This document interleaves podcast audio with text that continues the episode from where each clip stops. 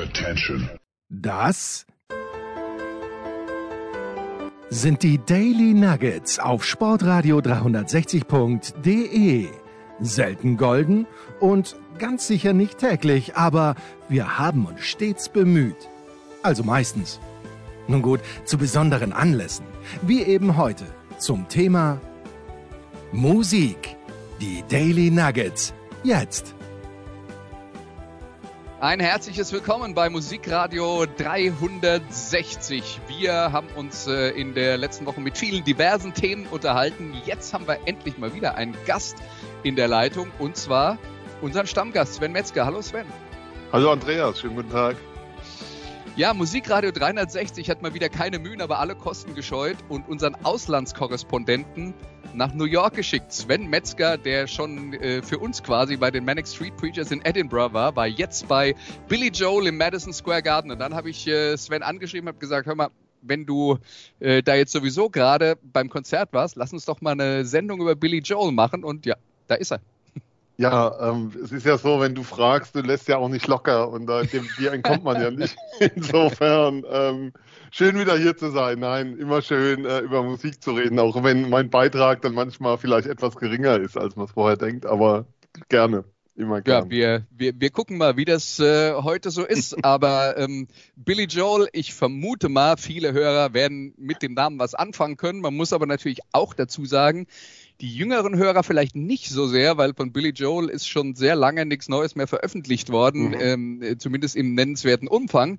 Und deswegen mal als kleine Erinnerung und vielleicht auch ähm, so als Themensong für deinen Trip nach New York, hier mhm. ist Billy Joel mit New York State of Mind.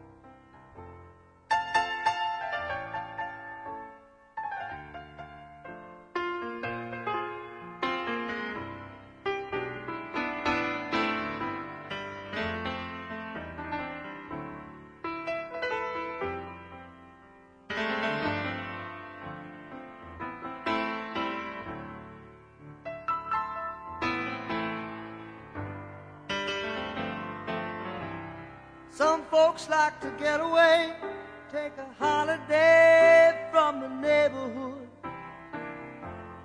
Hop a flight to Miami Beach or to Hollywood. But I'm taking a Greyhound on the Hudson River line. I'm in a New York state of mind.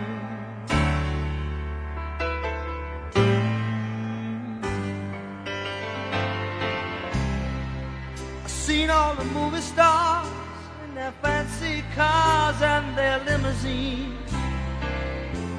Been high in the Rockies, under the evergreens.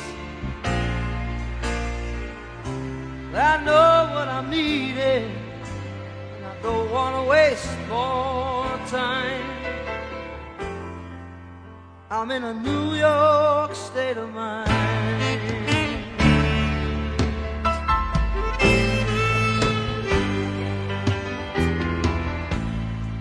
It was so easy living day by day.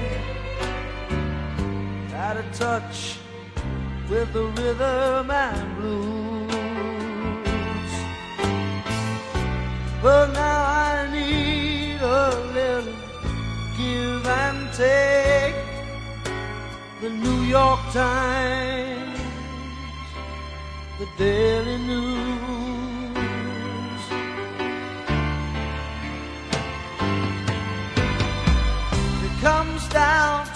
Reality. And it's fine with me, cause I've let it slide. Don't care if it's Chinatown or on Riverside. I don't have any reason left them all behind. I'm in a New York state of mind.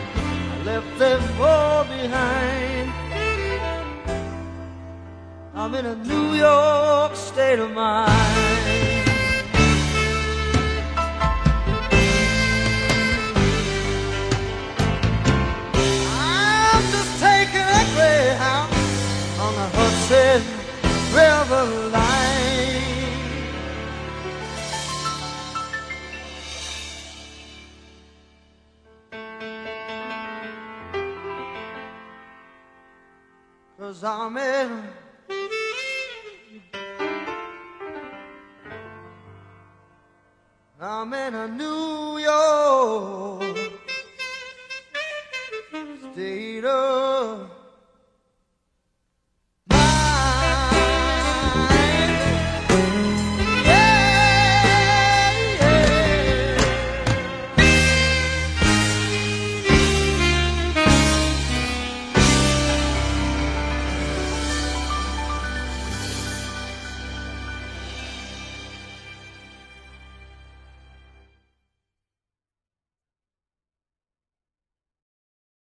Das war Billy Joel mit New York State of Mind. Im Text sagt er so ungefähr, ich habe die Welt gesehen, alles toll, aber jetzt ist mir nach New York zumute. Und unserem Gast Sven Metzger war neulich auch nach New York oder äh, spezieller nach Manhattan zumute. War nicht dein erster Besuch dort. Was hat dich denn daran so gereizt? Oder was reizt Ähm, dich so an New York? Es ist tatsächlich für mich, ähm, das kann man ja mit, bei einer Metropole immer schwer glauben, aber für mich ist das echt der Ort, wo ich, ist zum einen mein Happy Place, die Stadt, also es ist wirklich so, wenn ich da bin, bin ich glücklich. Ähm, jetzt klingt das total gesponnen, da muss er nach New York dazu, geht doch hier in den Park oder so, aber es ist, für mich ist es so, ich kann da wirklich abtauchen und entspannen. Also das waren für mich wunderbare Tage, die ich jetzt dort war. Ähm, war insgesamt knappe, eine knappe Woche dort.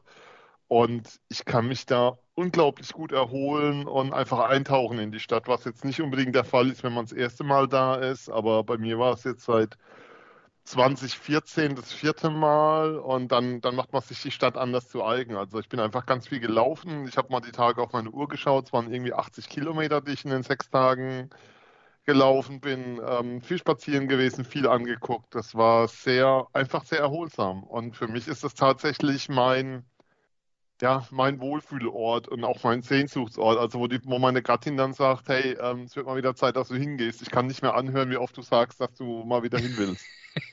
Okay. Ähm, ja, dann äh, Billy Joel ist das Thema dieser Sendung, aber bevor wir darüber ein bisschen mehr reden, du hast ja da also Urlaub gemacht. Äh, was sind denn die Dinge, die du dir da angeschaut hast? Du bist ja jetzt auch äh, Sport interessiert, Eishockey interessiert, da war Mhm. jetzt auch einiges los. Hast du da was mitbekommen? Ähm, ja, die Rangers hatten ja eine Serie, also die New York Rangers hatten ja eine Eishockey-Serie in Playoffs gegen die Pittsburgh Penguins zu dem Zeitpunkt, wo ich da war. Und ich war tatsächlich da zu Spiel 7, also, vor, also in New York zu Spiel 7. Mhm. Und war dann aber nicht bereit, die aufgerufenen Preise zu bezahlen. Also es lag bei Ticketmaster, im Resale waren wir irgendwie bei 500 Dollar. Es gab mal kurz ein Ticket für 399 Dollar. Da hatte ich dann mal, mal zwei Sekunden gezuckt und dann gedacht, nee, ähm, so einen Wahnsinn gebe ich mir dann doch nicht finanzieller Art. Mhm. Ähm, und habe mir das Spiel dann doch am Fernseher angeschaut, weil, ähm, weil mir das einfach zu viel war. Aber du kriegst natürlich was mit. Ähm, was, was man sieht, ähm, was ich relativ spannend fand, war, ähm, das wäre jetzt was dann für Jens, also für den Producer. Ähm, die Mets hatten Heimspiele in der Zeit und man hat sehr, sehr viele Mets-Fans in der Stadt gesehen, obwohl die ja jetzt nicht mitten in Manhattan spielen, sondern ein gutes Stück draußen. Und ähm, also da war, die waren die waren sehr, sehr sichtbar. Ich war auch schon mal, da als die Yankees ihre Heimspielserie hatten, da war das bei weitem nicht so auffällig. Ähm, aber ich habe selbst jetzt keinen Sport vor Ort gesehen, weil mir das finanziell vollkommen jenseits von Gut und Böse war. Man muss auch dazu sagen, bei den Rangers ist es auch so, dass die während der Saison keine Akkreditierung rausgeben. Mhm die erhalten nach dem Stand, den mir die NHL mal gesagt hatte, weil ich mal angefragt hatte, tatsächlich, ähm, das ist aber schon etwas her gewesen, ähm, 2000 Anfragen pro Saison. Mhm. Was wohl, da was ich wohl damit zusammenhängt, kann ich mir vorstellen, dass viele Journalisten auch Privaturlaub machen in New York und dann die Idee haben, ach, nehme ich doch eine Akkreditierung bei den Rangers mit. Und die lehnt das generell ab von vornherein. Also du bekommst bei den Rangers keine Akkreditierung. Wenn du über den Hudson River willst nach New Jersey, ist es kein Problem. Auch bei den Islanders ist es wohl relativ gut möglich, aber in Rangers gibt es keine Akkreditierung während der Saison.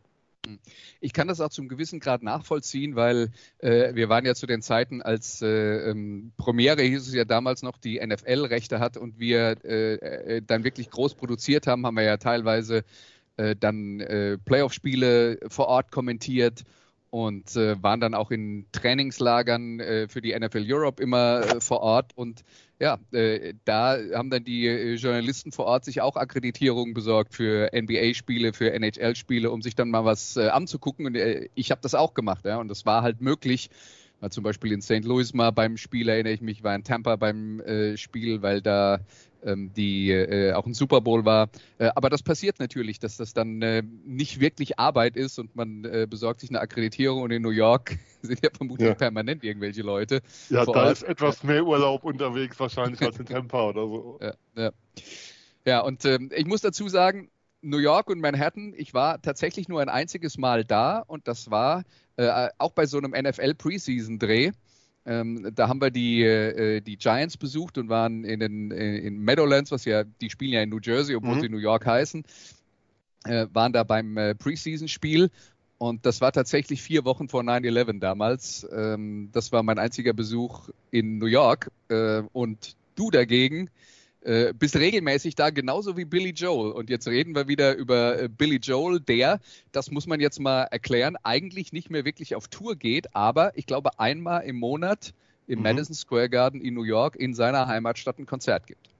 Genau, also es ist so, ähm, Billy Joel ähm, ist mittlerweile Teil, wie soll man das nennen, dieser, dieser Residency, die es gibt im Madison Square Garden. Also wir haben einerseits die New York Rangers, die ihre Heimspiele dort austragen.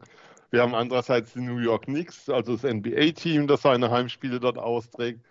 Und wir haben Billy Joel, der ähm, seine Heimspiele dort austrägt. Seine Heimspiele dort austrägt. Also der dann auch mit dem Satz auf die Bühne kommt, also der dann sozusagen das erste Lied spielt und dann ähm, die erste Präsentation. Hallo, schönen guten Abend, wir sind die Hausband hier und 20.000 gehen ab seit 2014. Ähm, spielt er dort Konzerte und es war jetzt so, dass es ähm, das 180. Konzert von Billy Joel im Madison Square Garden war.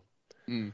Wo ich also jetzt gerade war. Ja, ist schon eine, eine besondere Geschichte äh, bei äh, Billy Joel. Und wir haben jetzt erst ein Stück Musik gehört. Ich finde, es wird Zeit für ein zweites. Mhm. Wir hören jetzt aus dem Album The Strangers Billy Joel mit Scenes from an Italian Restaurant.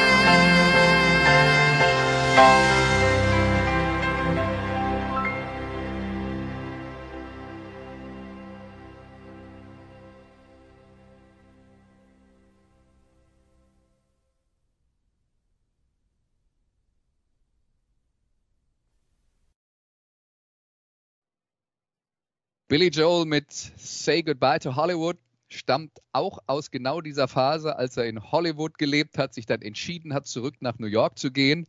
Äh, darum geht's. Auch da ist es dann ein äh, typischer wehmütiger Blick zurück. Also das ist schon so ein bisschen das Thema. Er schaut oft aus der Gegenwart oder vielleicht sogar aus der Zukunft wehmütig auf die Vergangenheit zurück, auf das, was sich, äh, ähm, äh, was sich alles äh, geändert hat.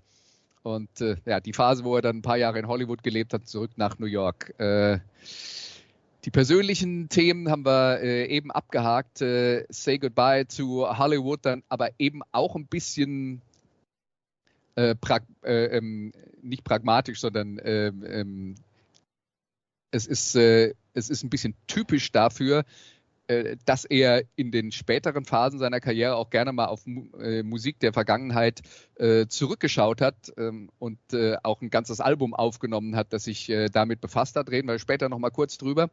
Ähm, aber wie war denn dein Erstkontakt mit Billy Joel? Weil die ersten Alben 1972 wirst du nicht mitbekommen haben. Was hast du denn als allererstes gehört Oh von. Billy Joel und was war dein Eindruck? Ähm, ich kann es dir gar nicht mehr genau sagen, was der erste Eindruck war. Es war, ähm, ich bin, bin damals noch mit SW, Moment, wie rum ist es? SWF 3 groß geworden. Es gab ja, Ja. damals ähm, Ja. im Südwesten die große Spaltung der Gesellschaft zwischen SDR 3 und SWF 3. Und, ähm, und da lief Billy Joel. Ich kann dir nicht mehr sagen, ob jetzt Uptown Girl das erste war oder ob da auch mal Piano Man lief, aber das waren mit Sicherheit so die ersten Titel, die ich wahrgenommen habe. Ähm, und darüber ging das dann. Und ähm, ab einem gewissen Punkt, wie gesagt, äh, Live in Leningrad war dann auch das erste Album, was dann damals noch in einem Second-Hand-Plattenladen in Ludwigshafen erworben wurde. Ähm, ja, also wie soll ich sagen, Billy Joel war ja, war ja oder ist ja extrem radiotauglich und wurde da zu meiner Jugendzeit auch viel, viel gespielt. Also das war so der Berührungspunkt, wie er zustande kam. Also bei mir ist ja tatsächlich so, ich bin ja noch ein, noch ein paar Jahre älter als du. Und, Und das ist schon schwer. nee, ich habe nichts dafür getan. Aber ähm, das, äh, das erste Album, dessen Veröffentlichung ich äh, mitbekommen habe, war 52nd Street und dann Glass Houses. Das war dann so Anfang der 80er und das Live-Album Songs in the Attic, von dem wir jetzt drei Stücke äh, gehört haben. Das fand ich alles, was ich da so gehört habe, ganz gut. Und äh, da gibt es ja auch das, äh, ähm, äh, den Song It's Still Rock and Roll to Me von der Aussage her. Äh, da geht es ja um all die Veränderungen, die in den 80er Jahren mit der Musik ähm, äh, stattgefunden haben, die New Wave-Welle, die damals kam und wo, ähm, äh, wo Billy Joel dann auch singt, alte Welle, neue Welle ist alles noch Rock'n'Roll für mich. Ja. Was ich eigentlich eine gute Aussage finde für einen Musiker, der äh, damit halt auch offen war für äh, für anderes, äh, das zu diesem Zeitpunkt äh, entstanden ist. aber ich muss dann sagen, was in den 80er Jahren später von ihm kam, da waren dann schon gerade bei den erfolgreichen Sachen, und du hast We Didn't Start the Fire schon angesprochen, das hat es mir dann schon eine ganze Weile verleidet, weil das habe ich überhaupt nicht leiden können. Ja, also ich finde, es gibt zwei Titel von ihm, die ich live nicht ertragen kann und die sind jedes Mal dabei. Das eine ist We Didn't Start a Fire und das andere ist River of Dreams. Aber River of Dreams fand ich schon immer, schon bei der Veröffentlichung schrecklich. Okay. Aber, das, das aber tut das, mir zum Beispiel, das tut, tut, mir zum Beispiel überhaupt nicht weh. Aber äh, das ist jetzt, das ist auch wieder so ein, so ein Stück, das halt zurückgeht in die zur Musik der Vergangenheit, zu dem, was er halt in den 50er Jahren erlebt hat. Ähm, aber äh, naja, das ist ähm, ja, also so hat halt jeder so seine, äh, seine Vorlieben. Er hat halt in den 80er Jahren aus meiner Sicht dann, wie viele Künstler, die in den 60er, 70ern erfolgreich geworden sind, versucht, einen modernen Sound zu haben. Und äh, dieser moderne Sound war oft das Problem. Die Songs sind vielleicht gar nicht das Problem. Ja, aber ähm, er hat ja jetzt auch, wie soll ich sagen, schon länger kein Album mehr veröffentlicht. Da wird ja, wohl auch nichts mehr kommen. Kommen wir gleich dazu, aber jetzt hören wir erstmal ein äh, weiteres Stück und du hast es schon angesprochen, auch eins auf deiner äh, Liste der Lieblingssongs. Hier ist Billy Joel mit The Downeaster Alexa.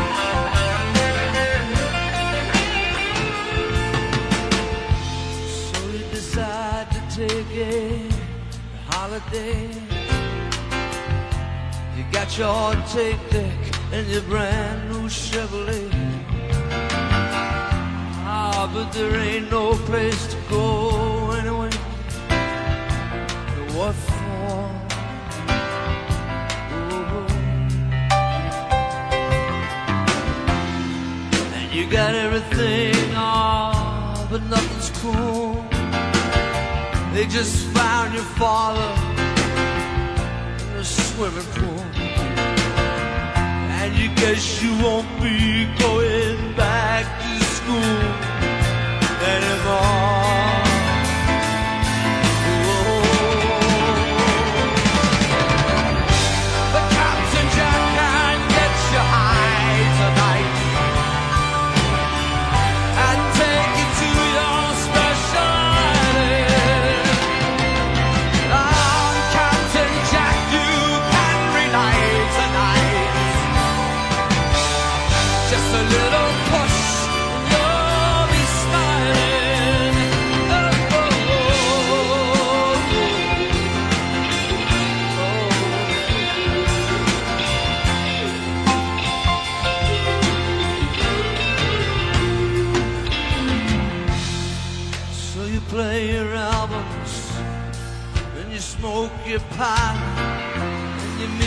Girlfriend in the parking lot.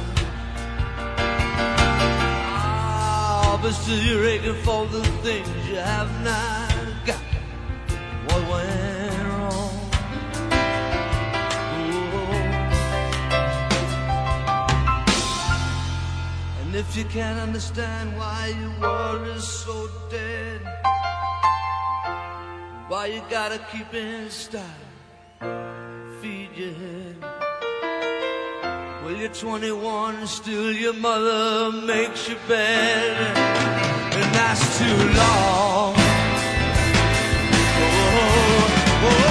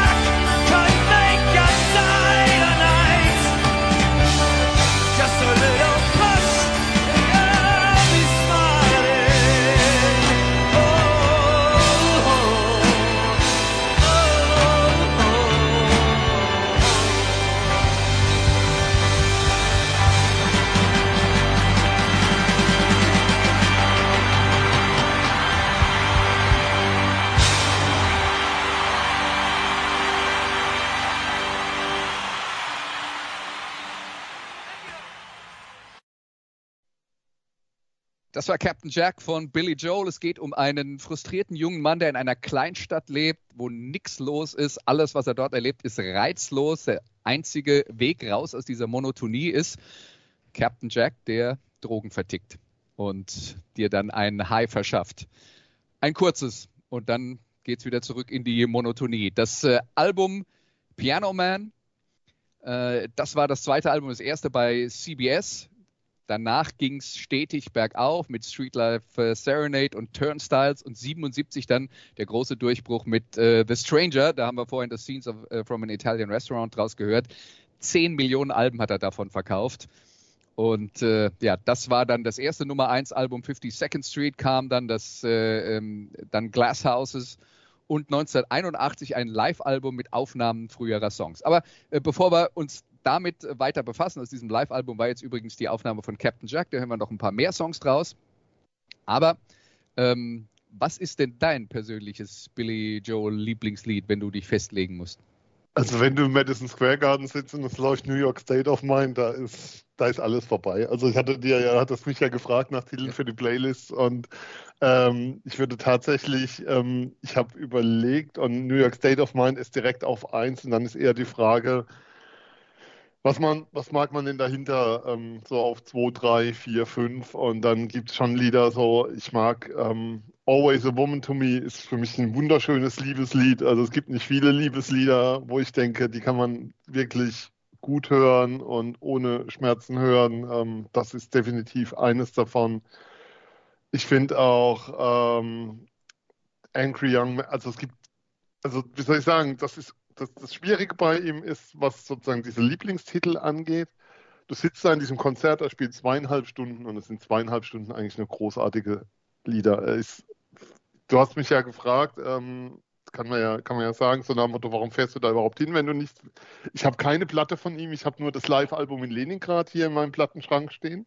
Ja. Und, und, dann war die Frage, ja, warum fährst du eigentlich hin? Und dann war so mein Satz, ja, weil es der größte, vielleicht der größte Liedermacher unserer Zeit ist. Und das drückt sich einfach in der Breite von seinem Katalog für mich unglaublich gut aus. Aber Scene from Italian Restaurant wäre für mich weit vorne dabei. Und was ich sehr, sehr mag, ist Down Easter Alexa.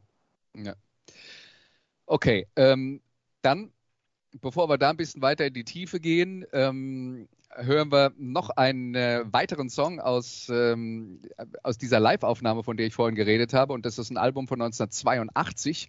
Äh, das nennt sich äh, Songs from the Attic, also äh, Stücke vom Speicher, die schon etwas älter sind und auf dem Speicher abgelegt wurden. Ähm, das war nach seinem kommerziellen Durchbruch, wo er dann die ganzen großen Hits hatte. Und er hat dann auf Songs from the Attic äh, relativ viele ältere Songs in neuen, zupackenden Live-Versionen äh, gebracht und ähm, hat da dann auch äh, Stücke von diesem ersten Album Cold Spring Harbor drauf gehabt, das zum damaligen Zeitpunkt gar nicht erhältlich war. Das ist dann mittlerweile wieder veröffentlicht worden, aber äh, damals war das tatsächlich nicht erhältlich und Songs from the Attic war die erste Möglichkeit. Ja, und das Stück, das jetzt kommt, ist mein persönlicher Lieblingssong von äh, Billy Joel und er heißt Miami 2017.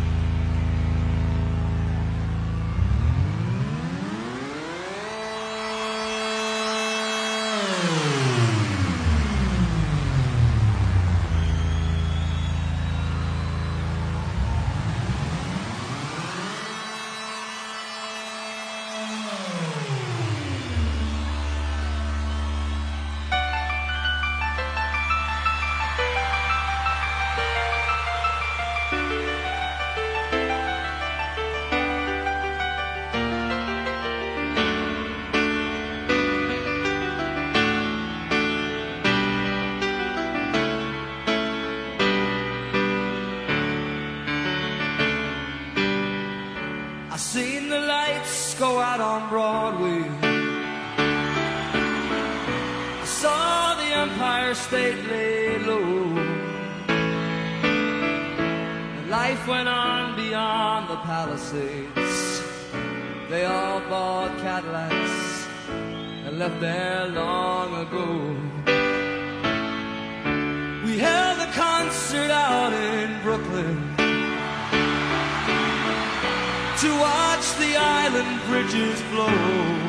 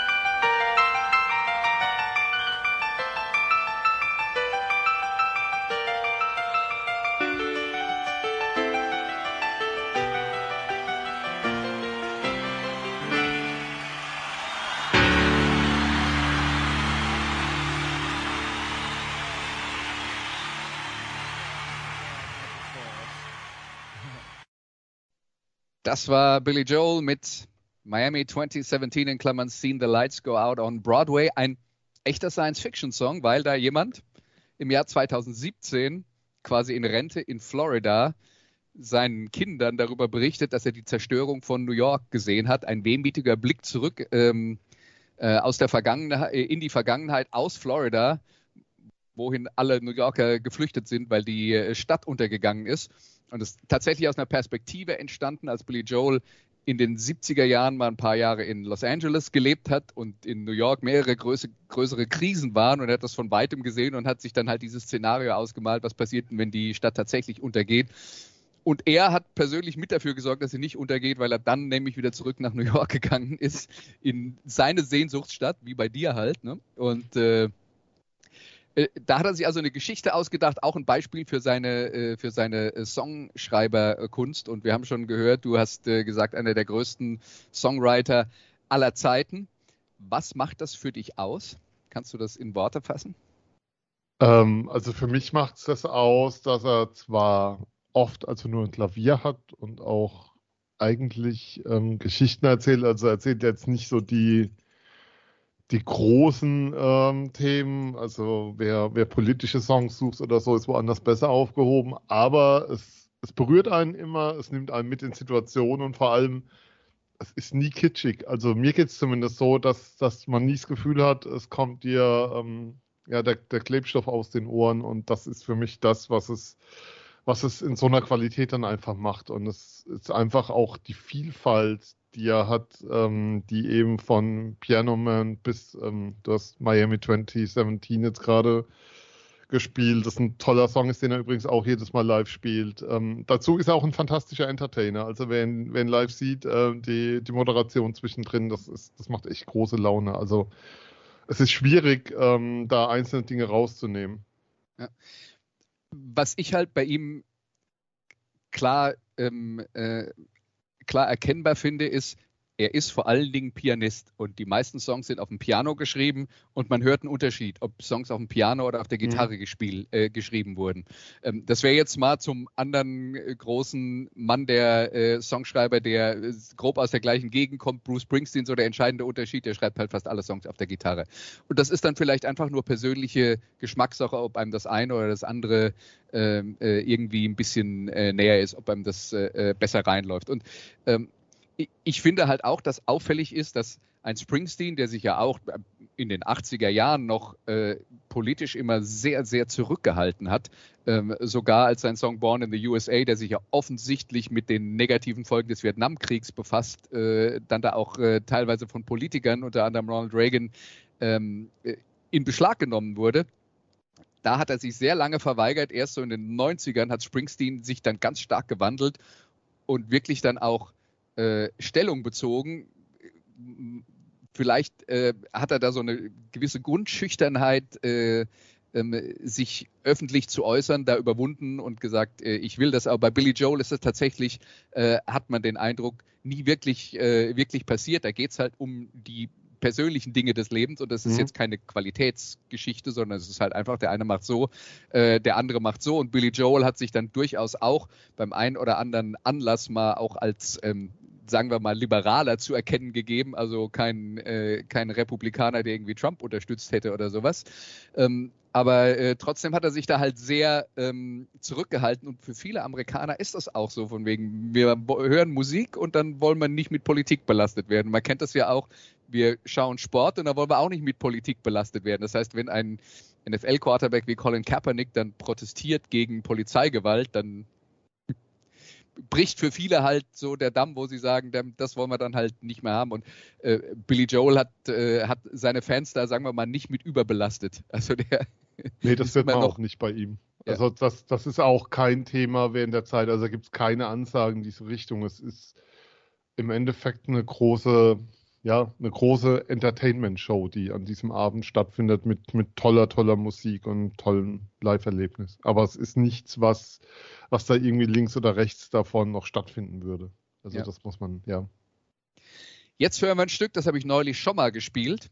Und zwar in einer anderen Version zum Tode von Ronnie Spector, der äh, großen äh, Sängerin von den Ronettes, die in den 50er Jahren also erstmal mit Phil Spector verheiratet war, in, in, den 60ern, muss man korrekterweise sagen, in den 60er Jahren viele große Hits hatte äh, und äh, vor ein paar Monaten leider äh, an Krebs verstorben ist. Die hat eine Coverversion aufgenommen von einem Stück von Billy Joel, nämlich von Say Goodbye to Hollywood, was auch passt, weil das ist vom Stil her ein sehr altmodisches Stück, äh, das tatsächlich so ein bisschen zurückgeht an die, äh, in die 50er, 60er Jahre. Ähm, und das hören wir uns jetzt an. Hier ist Billy Joel mit seiner Version von Say Goodbye to Hollywood, auch in der Live-Version von Songs in the Attic.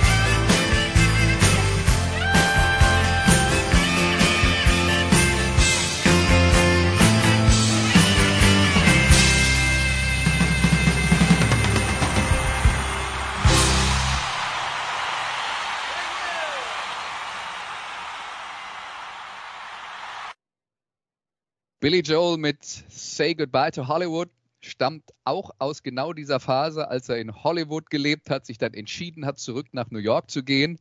Äh, darum geht's. Auch da ist es dann ein äh, typischer wehmütiger Blick zurück. Also das ist schon so ein bisschen das Thema. Er schaut oft aus der Gegenwart oder vielleicht sogar aus der Zukunft wehmütig auf die Vergangenheit zurück, auf das, was sich, äh, ähm, äh, was sich alles äh, geändert hat.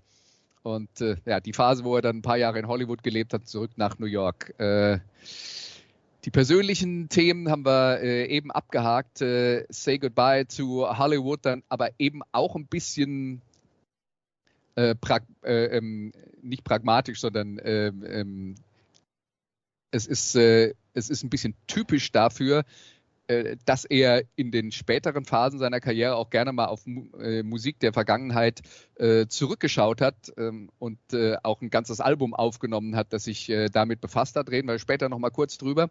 Ähm, aber wie war denn dein Erstkontakt mit Billy Joel? Weil die ersten Alben 1972 wirst du nicht mitbekommen haben. Was hast du denn als allererstes gehört oh von Billy Joel und was war dein Eindruck? Ähm, ich kann es dir gar nicht mehr genau sagen, was der erste Eindruck war. Es war, ähm, ich bin, bin damals noch mit SW, Moment, wie rum ist es SWF 3 groß geworden? Es gab ja, ja. damals ähm, ja. im Südwesten die große Spaltung der Gesellschaft zwischen SDR 3 und SWF 3. Und, ähm, und da lief Billy Joel. Ich kann dir nicht mehr sagen, ob jetzt Uptown Girl das erste war oder ob da auch mal Piano Man lief, aber das waren mit Sicherheit so die ersten Titel, die ich wahrgenommen habe. Ähm, und darüber ging das dann. Und ähm, ab einem gewissen Punkt, wie gesagt, äh, Live in Leningrad war dann auch das erste Album, was dann damals noch in einem Second-Hand-Plattenladen in Ludwigshafen erworben wurde. Ähm, ja, also wie soll ich sagen, Billy Joel war ja, war ja ex, oder ist ja extrem radiotauglich und wurde da zu meiner Jugendzeit auch viel, viel gespielt. Also das war so der Berührungspunkt, wie er zustande kam.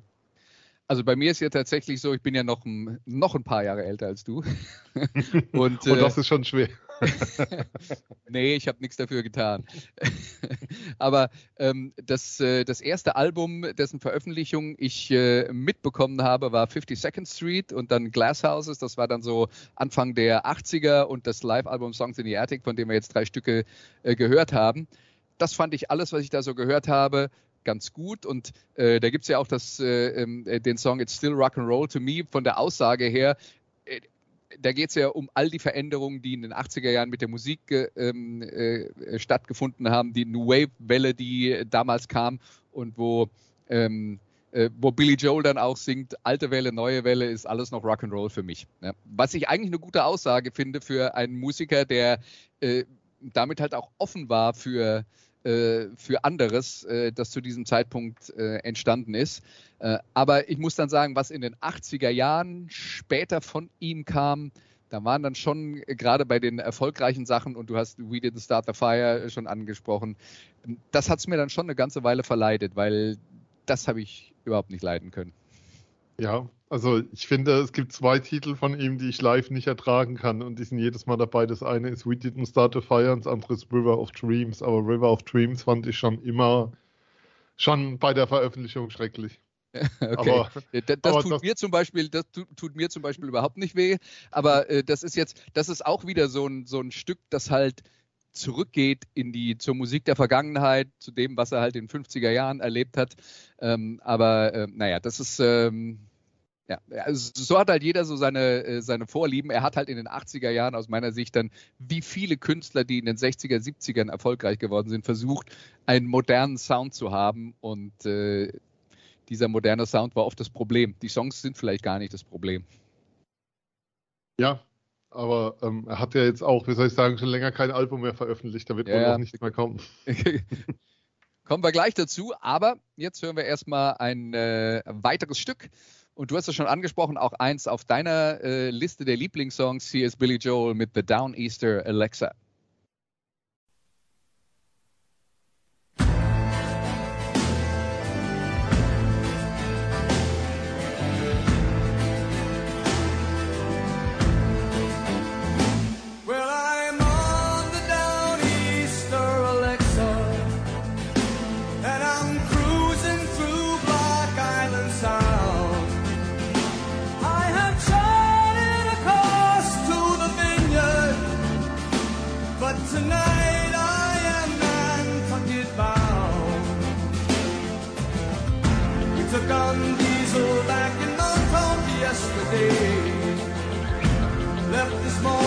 from the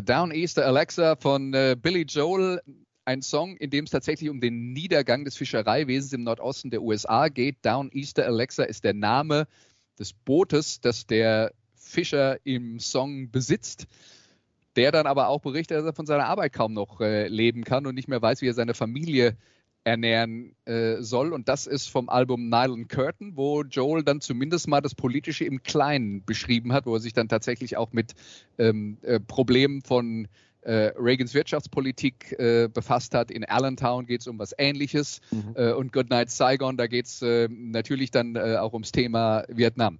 Aber Downeaster Alexa habe ich zum Beispiel auch äh, auf meiner Liste gehabt, weil ich habe den mal im Kino gesehen in einer Anfangssequenz, wo dieses man sieht einen Fluss und man sieht ein Schiff auf dem Fluss, ein viel größeres Schiff, also kein äh, äh, Fischerkutter.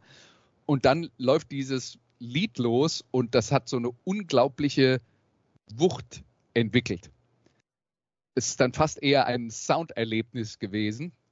Und ich habe aber nicht mehr gewusst, im, äh, in der Vorbereitung für die Sendung, in welchem Film das eigentlich war. Und ich dachte, na, das war halt irgendein Film, der sich mit ähm, äh, schwierigen Themen äh, rund um äh, den Verfall der Industrie im, äh, im Nordosten der Vereinigten Staaten befasst. Ich habe es dann gegoogelt, es war Hangover 2. Aber gut, äh, auf jeden Fall hat es Wirkung Ja. hinterlassen äh, und äh, äh, hat dann gepasst. Und für Billy Joel ging es nach dem Nylon Curtain weiter mit dem äh, Album An Innocent Man. Und Uptown Girl hast du schon angesprochen. Das war wirklich eine Platte, wo er Songs aufgenommen hat im Stile der 50er, 60er Jahre, äh, Doo-Wop und R&B äh, aus dieser Zeit. Und muss dazu sagen, R&B in den 50ern hat nichts mit dem zu tun, was heute noch als R&B in der Hitparade auftaucht. Das war die Musik seiner Jugend und damit hat er tatsächlich nochmal einen Riesenerfolg gefeiert. Äh, sechs Top 30 Singles, Uptown Girl hast du äh, schon angesprochen, war wahrscheinlich der äh, größte davon. Das ist auch sowas, was rauf und runter lief äh, in meiner Jugend, wo ich dann dachte, ja, ist ja ganz okay, aber ist irgendwie so eine Stilübung, hat mich also nicht so, äh, so richtig angemacht. Ähm, das war, damit hat er angefangen, quasi mich zu verlieren. Dann kam das Album The Bridge, von dem er selber heute sagt, finde ich nicht gut. Dann das äh, ähm, russische Live-Album, äh, das auf Englisch Concert heißt. Äh, und das Album Stormfront mit dem äh, fatalen We Didn't Start the Fire. Aber auch super erfolgreich. Nummer ähm, äh, We Didn't Start the Fire war sein dritter Nummer 1 Hit in den USA. Und 1993 dann das Album River of Dreams. Und aus dem hören wir uns jetzt einen Song an und der heißt Famous Last Words.